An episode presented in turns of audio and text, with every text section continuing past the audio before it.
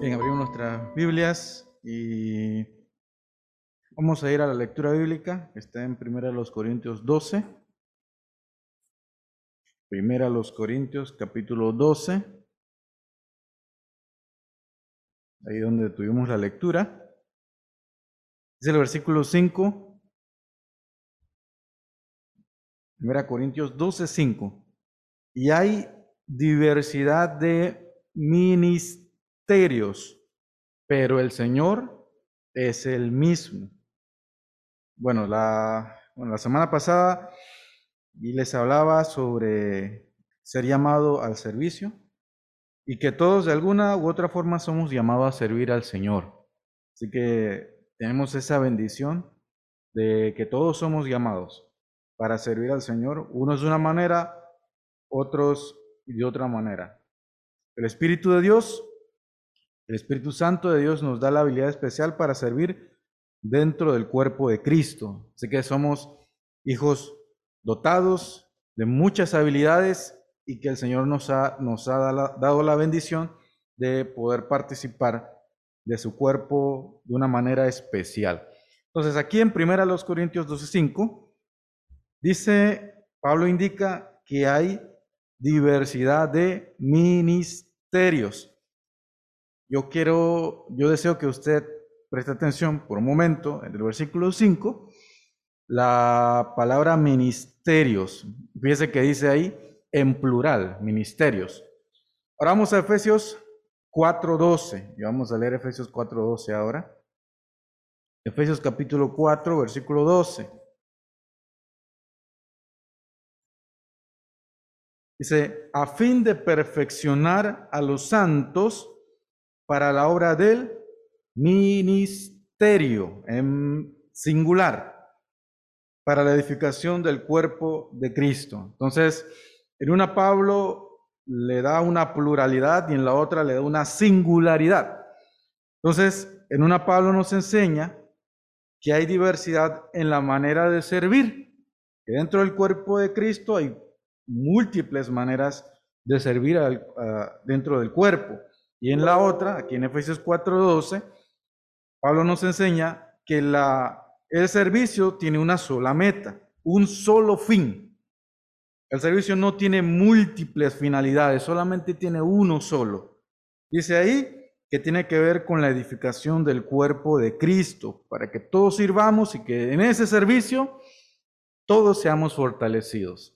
Así que yo me fortalezco en el servicio de algún hermano eh, con relación a la limpieza del templo, con otro hermano con relación a ciertas eh, observancias que hace aquí dentro del cuerpo del Señor, así como otros son edificados por medio de, de, por medio mío presentando la palabra del Señor. Pero el fin es el mismo.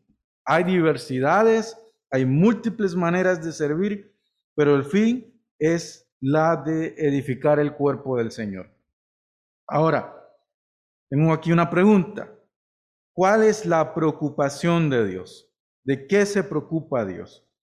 ¿Se preocupa Dios por el ministerio, es decir, el servicio en sí, o se preocupa el Señor por la edificación de su cuerpo?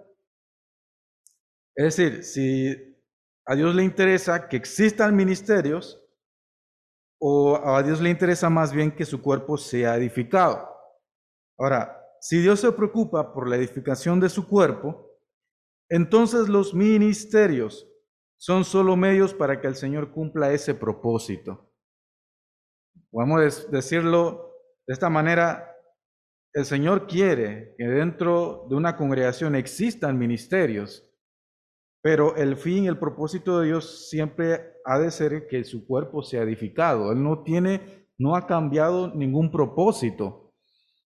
Cada acción, cada, eh, cada participación de algún hermano es para que el cuerpo del Señor sea edificado, no hay otro fin. Así que si usted tenía en su mente, y pienso que no, otro fin o algún otro propósito, Dice el Señor, es para, el beneficio es para su cuerpo. Dicho de otra manera, el beneficio es para todos nosotros. El beneficio es para mí, el beneficio es para el pastor, el beneficio es para cada hermano, el beneficio es para todos. Así que entre más participemos en el cuerpo del Señor sirviendo, tenemos la bendición de que todos somos edificados. Eso es una bendición. Entonces Dios se preocupa por edificar su cuerpo y los ministerios son, cumplen con ese propósito. Entonces, ¿qué pasa? Si el Señor se está preocupado primero, primero por los ministros de su cuerpo, es decir, por la gente que está sirviendo, es porque Él sabe que si tiene una gente que está fortalecida, eh, tiene una iglesia fuerte.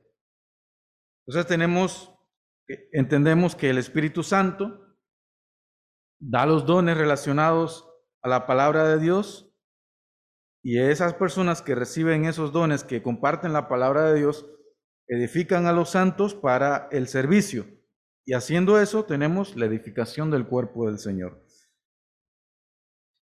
Así que Dios se preocupa de que su iglesia esté fortalecida. Dios se preocupa por su cuerpo. Y el mejor modelo que nosotros encontramos, que lo oíamos la semana pasada, pero no, no vimos los detalles, solamente viéndolo de una manera general, fue con la de los obispos.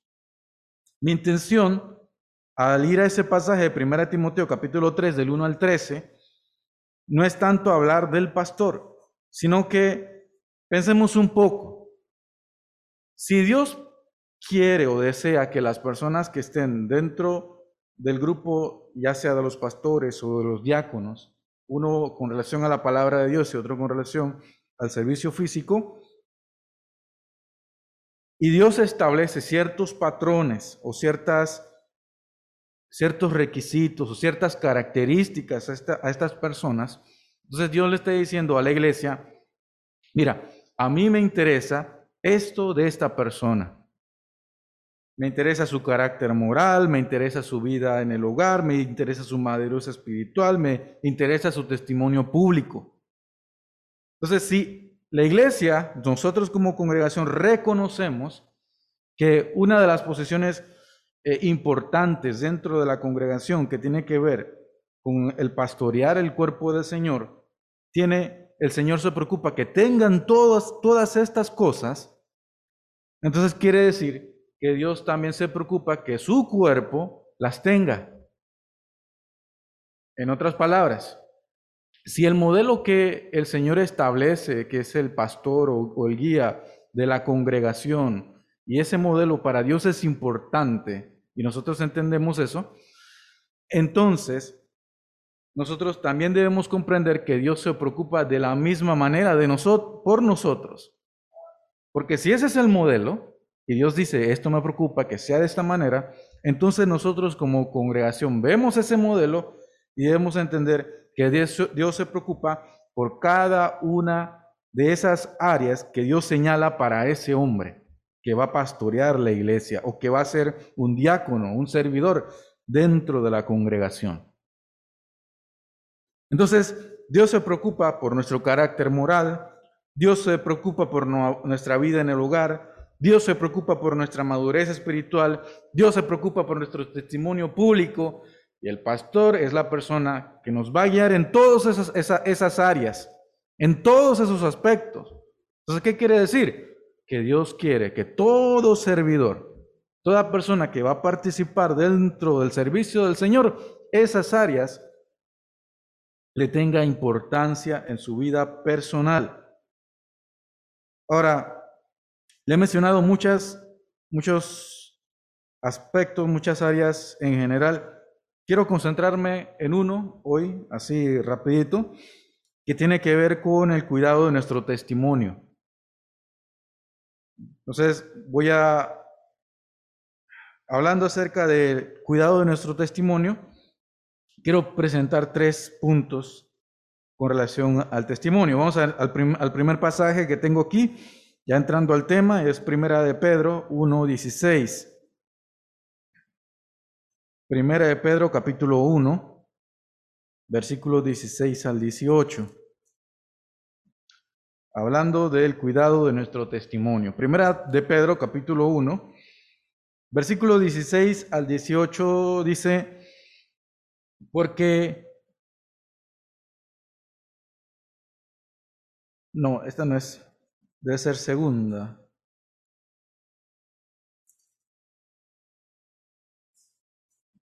Segunda. Mm, sí, segunda. Segunda de Pedro 1, 16 al 18. Porque nos hemos dado a conocer el poder y la venida de nuestro Señor Jesucristo, siguiendo fábulas artificiosas, sino como habiendo visto con nuestros propios ojos su majestad. Pues cuando Él recibió de Dios, Padre, honra y gloria, le fue enviada desde, desde la magnífica gloria una voz que decía, este es mi Hijo amado, en el cual tengo complacencia. Y nosotros oímos esta voz enviada del cielo cuando estábamos con él en el monte santo. Ahí los evangelios nos relatan acerca de un momento en la que él tomó a unos discípulos, y uno de estos fue Pedro, y ahí se transfiguró delante de ellos. Y Pedro hablando de eso, eh, indica que él vio cómo el Señor iba a venir en gloria y que iba a ser de esa manera, iba a ser fuerte, poderoso. Entonces, lo primero que quiero mencionar con relación al cuidado de nuestro testimonio, eh, podemos entender testimonio como una declaración que hace una persona para asegurar la veracidad de un hecho por haber ser, ser testigo de él. En este caso, Pedro dice, yo, yo fui testigo de esto. El Señor va a regresar y va a volver y va a volver en gloria. Y él fue participante de aquella escena, aquel momento. Y nosotros sabemos que los escritores de la Biblia, en su experiencia, plasmaron la verdad que conocieron y que nos toca a nosotros no agregar más de lo que está dicho esta semana alguien hacía una pregunta con relación al libro de Génesis. Mientras hablaban sobre eso, me acordé de un grupo religioso que habla acerca de la fe, de la gracia y todo esto, pero que su doctrina parte de este Génesis 3 y comienzan a sacar unas conclusiones extrañas de Génesis 3 y hasta hicieron un libro especial para saber cómo se debe interpretar Génesis capítulo 3, porque nadie sabe cómo se explica Génesis 3, solamente ellos. Así que una de, uno de los aspectos que tiene que ver con el cuidado de nuestro testimonio es con relación aquello que sabemos. Empezamos con, con este primer punto. Defender lo que sabemos, lo que conocemos, no ir más allá de lo que nosotros hemos aprendido hay veces, en ocasiones, que personas se levantan de una congregación, de una iglesia, de, un, de, una iglesia, queriendo hacer algo adicional que ningún otro ha hecho. Y si usted lee la historia de, las, eh, de los grupos religiosos que hoy existen, muchos han salido de un cuerpo eh, donde se predicaba la palabra de Dios, donde se sabía de la verdad de Dios, pero ¿qué pasó? Ellos querían eh, decir que había una experiencia nueva, ellos querían establecer nuevos principios, nuevos valores, nuevas cosas, y hoy en día, hoy en día, con el medio de comunicación, hay muchas eh, ideas, pensamientos con relación a la Biblia, y uno se sorprende de las eh, tantas ideas que el hombre puede sacar de la palabra del Señor. Ahí en tercera de Juan, segunda de Juan 9 dice el hermano Juan, segunda de Juan 9, cualquiera que se extravía y no persevera en la doctrina de Cristo, no tiene a Dios. El que persevera en la doctrina de Cristo, ese sí tiene al Padre y al Hijo. Y ahí leía, ahí leía recién de un grupo religioso que decía que un muchacho había muerto y que su padre le dotó de poder. Y a, partir de eso, comenzó el grupo religioso a crecer. Entonces, hoy en día tenemos muchos movimientos, muchos grupos religiosos, son, podemos ser presa fácil, podemos confundirnos fácilmente con las cosas que ellos hablan, dicen. Y mire, voy a decirle esto de esta manera. Hay veces que uno escucha a una persona y uno puede decir, qué bonito habla, qué bonito se expresa, pero no porque habla bonito y se expresa bonito significa que es eh, que podemos seguirlo escuchando. Hoy en día, por ejemplo, en las predicaciones y en los mensajes interviene mucho la psicología, mucho, mucho, y eh, técnicas, formas de cómo hacer y cómo realizar las cosas. Mire, hermano, los que, los que predicamos nosotros no tenemos herramientas para transformar a la gente. No tenemos pasos, no proveemos de pasos. Lo único que nosotros tenemos, el Espíritu Santo, la palabra de Dios, y donde Dios te dice, si estás pecando, arrepiéntete. Si estás alejado de Dios, ora. No, no hay otras, otros elementos que, que tenemos. No, no tenemos más nada. Nuestra elocuencia no vale. No vale cuánto yo sepa o cuán bueno eh, sea hablando o cuán buen redactor sea o que tenga una carta eh, exagerada de listas especiales para la transformación de la gente. Entonces, hoy en día lo primero que tenemos que guardar como testimonio es la verdad que conocemos, que entendemos, eh, y tenemos que amarla, amar la palabra del Señor, tener cuidado de las cosas que, que escuchamos, y como les decía, por más bonito que suene, más bonito que se escuche, no quiere decir que, es lo mejor. Hay mucha doctrina, mucha filosofía hoy en día hoy con los medios masivos el asunto está peor. Uno puede estar escuchando algo bueno y de repente cambian el tema de la conversación. Bien, por ejemplo, ahorita estamos viendo un tema de los ángeles y es verdad, nosotros aquí poco hablamos sobre los ángeles, pero hay congregaciones en las que andan hablando acerca de que se les apareció, que les dio un mensaje, que todo por esa ambición de querer algo mucho más especial, algo diferente. Y nosotros tenemos que confiar en el testimonio de la palabra, el testimonio que hemos recibido y no estar buscando cosas nuevas. Usted quiere algo nuevo. Tiene que compartir la palabra del Señor, ahí va a tener algo nuevo, un recién nacido en el Señor. ¿Quiere algo nuevo? Participe en, en, los ministerios o en alguna manera de servir al Señor, va a comenzar a hacer algo nuevo. Esas son las cosas nuevas que quiere el Señor.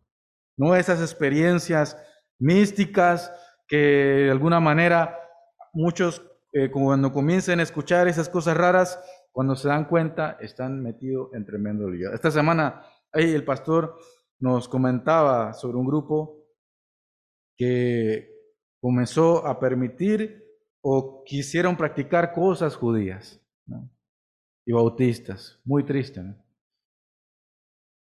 Entonces, primero, como testimonio que tenemos que cuidar es el testimonio de la palabra del Señor que tenemos, que comprendemos, que sabemos. Otro aspecto con relación al cuidado de nuestro testimonio que tenemos que cuidar, vamos a segunda a los Corintios. Segunda a los Corintios 3.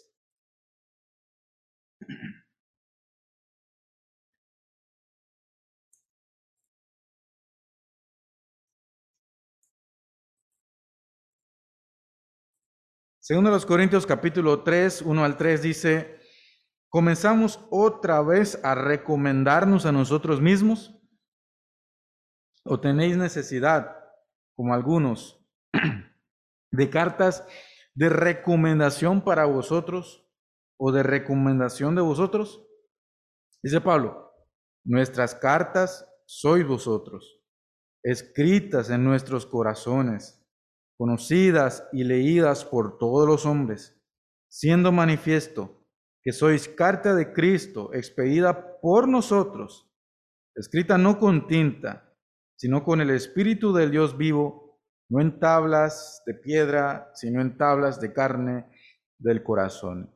Y Pablo ahí comienza a desarrollar este tema muy interesante, pero solamente quiero que tomemos de base este versículo y poner, decir yo lo siguiente, eh, testimonio, también lo entendemos como una prueba que sirve para confirmar la verdad o la existencia de una cosa. Cuando decimos que hay que guardar el testimonio, también hablamos de una prueba, una prueba que tenemos que cuidar y decir, esto es lo que prueba, esto es lo que nos dice a nosotros, esto es verdad. Y pensando un poco en nosotros mismos, en cada uno, nosotros somos la prueba viviente, la prueba viviente de la verdad de Dios, la prueba viviente del sacrificio de Cristo. Todos nosotros somos la prueba de que el Señor cambia, de que el Señor transforma, de que el Señor perdona, de que el Señor rescata. Y como yo soy prueba y usted es prueba viviente de las cosas que hace Dios en una persona, el, lo que una de las cosas que tenemos que cuidar más en, nosotros somos nosotros mismos. Al ser nosotros pilares de lo que Dios puede hacer, nosotros tenemos que cuidar nuestras conversaciones, tenemos que cuidar de las conversaciones en las que participamos, cuidarnos de los movimientos que apoyamos, porque de repente podemos encontrarnos apoyando un momento que no tenemos que apoyar, queriendo eh, meternos en asuntos que no nos compete introducirnos. Tenemos que cuidarnos en la manera que nosotros nos comportamos, la manera que eh, nos relacionamos con las personas de afuera. Entonces hay un testimonio de la palabra de Dios que tenemos que guardar pero también hay un testimonio de la vida que tenemos que preocuparnos por guardar también.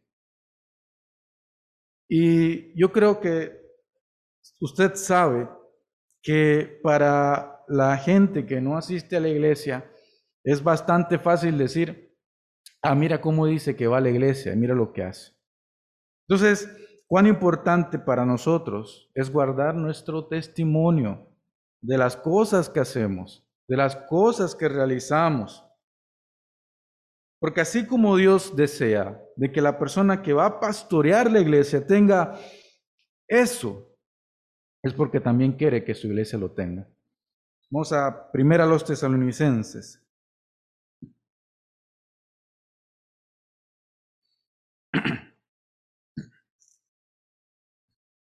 Primera los tesalonicenses, el capítulo 4.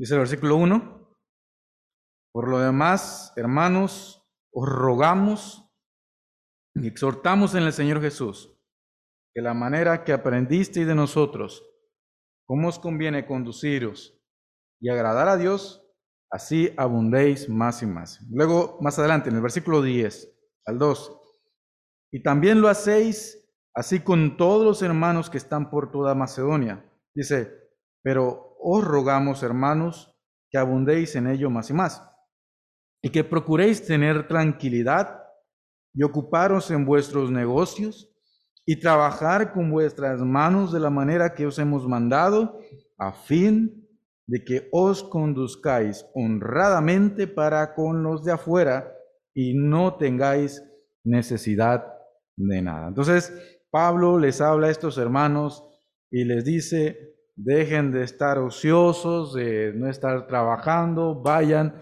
trabajen, hagan lo que tienen que hacer, pero mantengan su testimonio. Que la gente de afuera no venga y diga, mira cómo estos se conducen, que supuestamente conocen a Dios y mira cómo andan.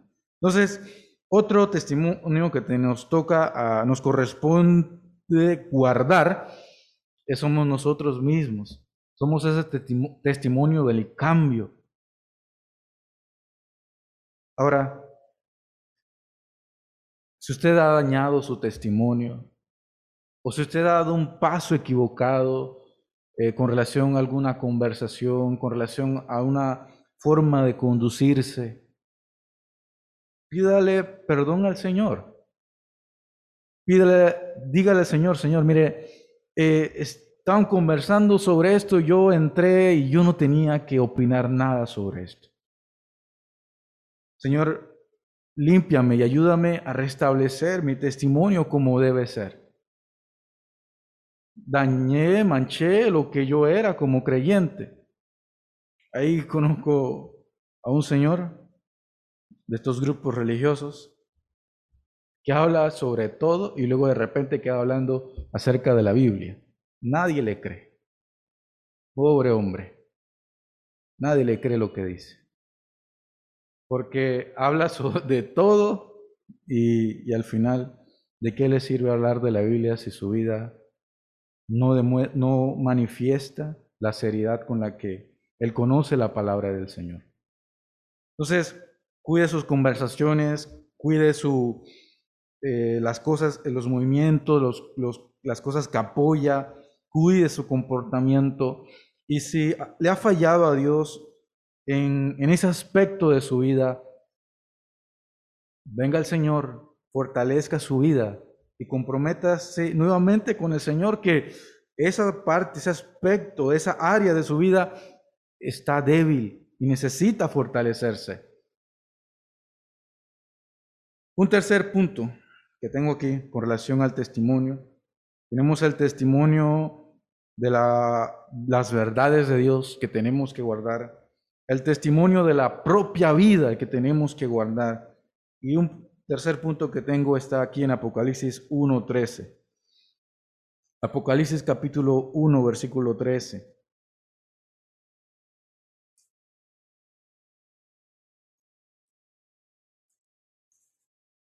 Dice ahí Apocalipsis 1.13.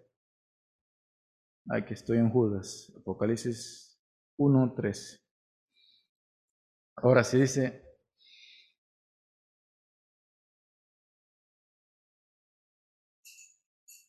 ¿Dónde está el 13? Ajá, 12 y 13, leemos. Y me volví para ver la voz que hablaba conmigo, y vuelto vi siete candeleros de oro. Y en medio de los siete candeleros a uno semejante al Hijo del Hombre, vestido de una ropa que llegaba hasta los pies y ceñido por el pecho con un cinto de oro. Fíjese, ahí, dice, vio siete candeleros de oro y en medio de los siete candeleros a uno semejante al Hijo del Hombre y más adelante entendemos que es el Señor eh, que está ahí en medio de su iglesia, en medio de su cuerpo. Entonces, el testimonio también lo podemos entender como un documento legal en el que se da fe de un hecho. Cuando alguien va a morir y, escribe a quién se lo va a dejar, entendemos eso como un testimonio. Y generalmente siempre está autorizado por alguna firma, algún sello y sabemos, esto es un testimonio. La iglesia es el lugar donde la verdad de Dios se mantiene se debe mantener brillando y el Señor ha dado autoridad por medio de su presencia a esta institución, a este cuerpo. Entonces, otro elemento que tenemos que mantener como testimonio es no dejando que nuestra luz se apague. Y terminamos como empezamos. El Señor Jesús espera que el cuerpo pueda brillar y mantener su verdad. Allí en 2 de Pedro 2, 4 al 8 Dice, 2 de Pedro capítulo 2, versículo 4 al 8. 2 de Pedro capítulo 2, versículo 4 al 8. Dice 2 de Pedro 2, 4 al 8, porque si Dios no perdonó a los ángeles que pecaron, y ese no es el pasaje, segunda de Pedro, es primera de Pedro. Primera de Pedro 2, 4 al 8. Confundí el primero con el segundo y el segundo con el primero. Ahora sí. Dice, acercándoos a él, piedra viva, desechada ciertamente por los hombres, mas para Dios escogida y preciosa. Y vosotros también, como piedras vivas, sed edificados como casa espiritual y sacerdocio santo, para ofrecer sacrificios espirituales aceptables a Dios por medio de Jesucristo, por lo cual también contiene la escritura, y aquí pongo en Sion la principal piedra del ángulo, escogida, preciosa. El que creyere en él no será avergonzado. Para vosotros, pues, los que creéis, él es precioso. Pero para los que no creen, la piedra que los edificadores desecharon ha venido a ser la cabeza del ángulo, y piedra de tropiezo y roca que hace caer, porque tropiezan en la palabra, siendo desobedientes, a lo cual fueron también destinados. Dice ahí en el versículo 5, sed ustedes también como piedras vivas, sed edificados como casa espiritual. Dice, para ofrecer sacrificios espirituales aceptables a Dios por medio de Jesucristo. Entonces, otra de las cosas que tenemos que mantener como, como congregación, como iglesia, son las cosas que hacemos como cuerpo. Ahora entienda, entiéndame esto bien. Nosotros participamos individualmente de algunas cosas y servimos al Señor en eso. Eso está bien, porque el Señor quiere que su, su, cuerpo sea edificado. Nuestras vidas son un testimonio para el Señor y el Señor desea que guardemos nuestra vida pero también Dios quiere que colectivamente, no individualmente, hagamos las cosas, realicemos las cosas. Porque si no lo estamos haciendo, estamos muriendo en una parte de algo que nosotros no estamos viendo. Entonces, esto no es solamente un asunto de que yo sirvo, que tú sirves, o que estamos sirviendo, que alguien se levanta para servir. La Biblia, el Señor, habla también muy bien de que todos debemos participar de una manera en conjunto de lo que tiene que ver con la edificación del cuerpo del Señor. Que no solamente es cada quien sirviendo, sino que todos debemos saber que está la manera que podemos cooperar en nuestro servicio al Señor entre todos.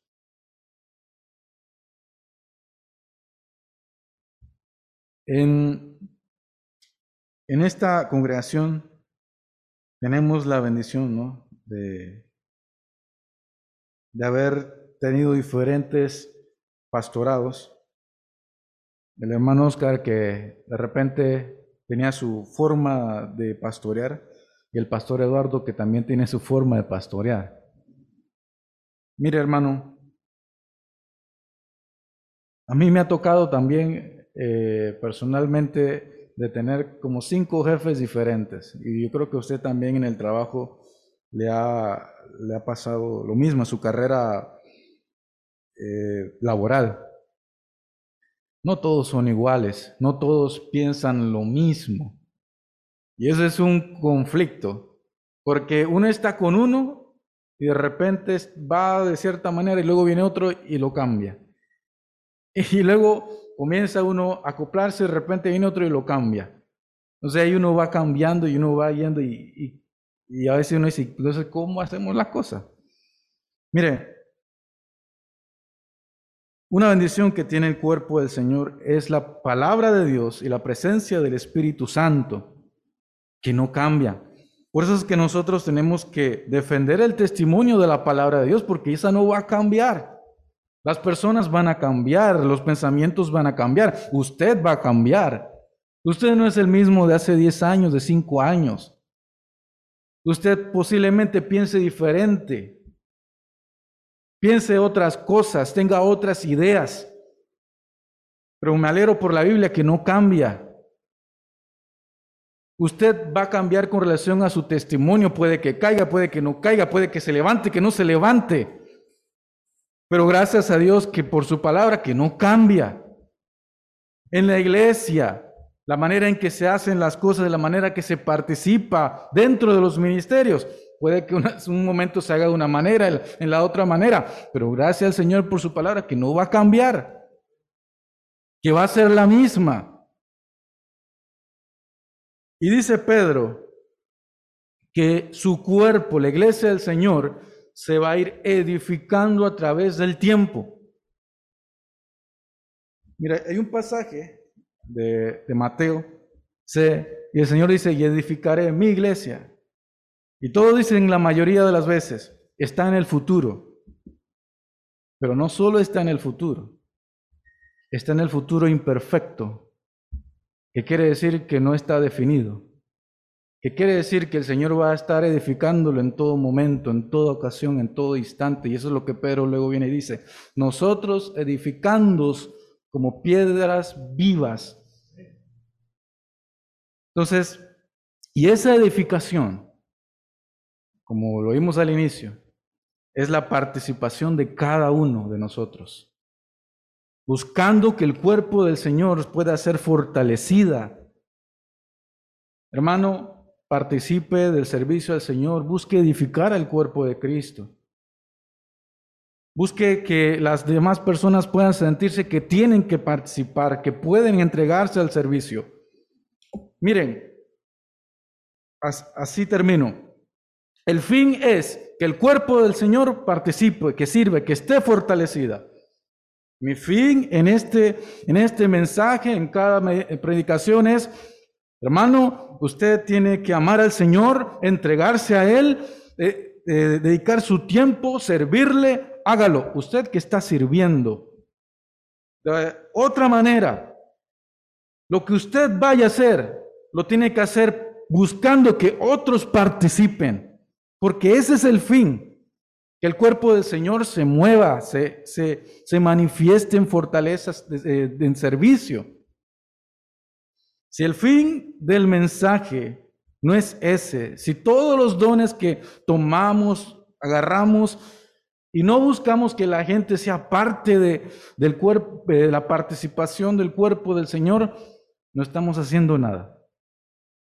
Los hermanos que dirigen, que su corazón deseen que las personas participen, que canten, que alaben al Señor, no pueden obligar a nadie a cantar mejor que ustedes porque tienen micrófono, pero pueden tener ese corazón y compartir, impartir de esa, ese sentimiento de ver a otros alabar al Señor, de entregar sus labios al Señor. Entonces, el fin de todo servicio, el fin de todo ministerio, es que todos sean edificados, que todos sean fortalecidos, que lleguemos a guardar el testimonio de la Biblia, que lleguemos a guardar el testimonio de la vida y que lleguemos a guardar el testimonio de la iglesia, de su cuerpo. Al final eso es lo que deseamos, eso es lo que buscamos. Y te, vamos a ponernos de pies y oramos. Póngase de pie.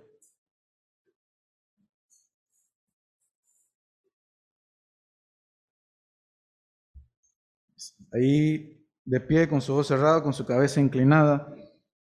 Le invito, ¿no? Le invito a decirle al Señor, Señor, mire, he fallado en mi vida con relación a guardar la verdad que conozco.